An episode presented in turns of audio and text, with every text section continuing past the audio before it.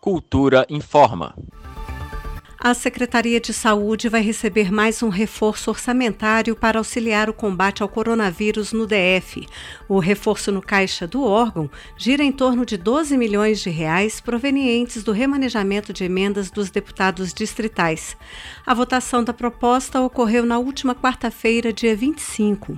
Na semana anterior, os parlamentares já haviam aprovado outros projetos, também destinando recursos ao combate ao coronavírus, como destacou o presidente da Câmara Legislativa, deputado Rafael Prudente, do MDB. Nós, com todas as emendas que foram apresentadas a esse PL, que nós votamos, PL 1029 de 2020, hora relatado pelo deputado Garcel Maia, nesse PL está previsto só para a saúde pública do Distrito Federal, emendas parlamentares, o valor de 11 milhões e 95 mil reais. Se formos somar ao PL 1018, que foi votado no, na, na, semana passada, juntamente com esse projeto de lei, a Câmara Legislativa, é, em, em uma semana, está destinando aos cofres do governo, especial para a de saúde especificamente, 29 milhões 446 mil reais.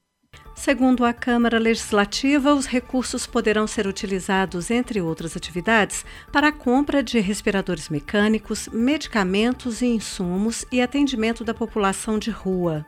Além do remanejamento de recursos, os deputados distritais aprovaram outras 16 propostas contendo medidas relacionadas à crise do coronavírus no DF.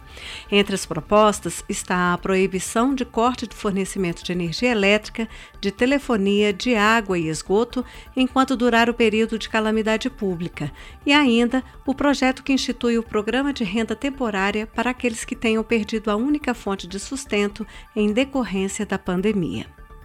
Flávia Camarano para a Cultura FM. Cultura FM 100,9.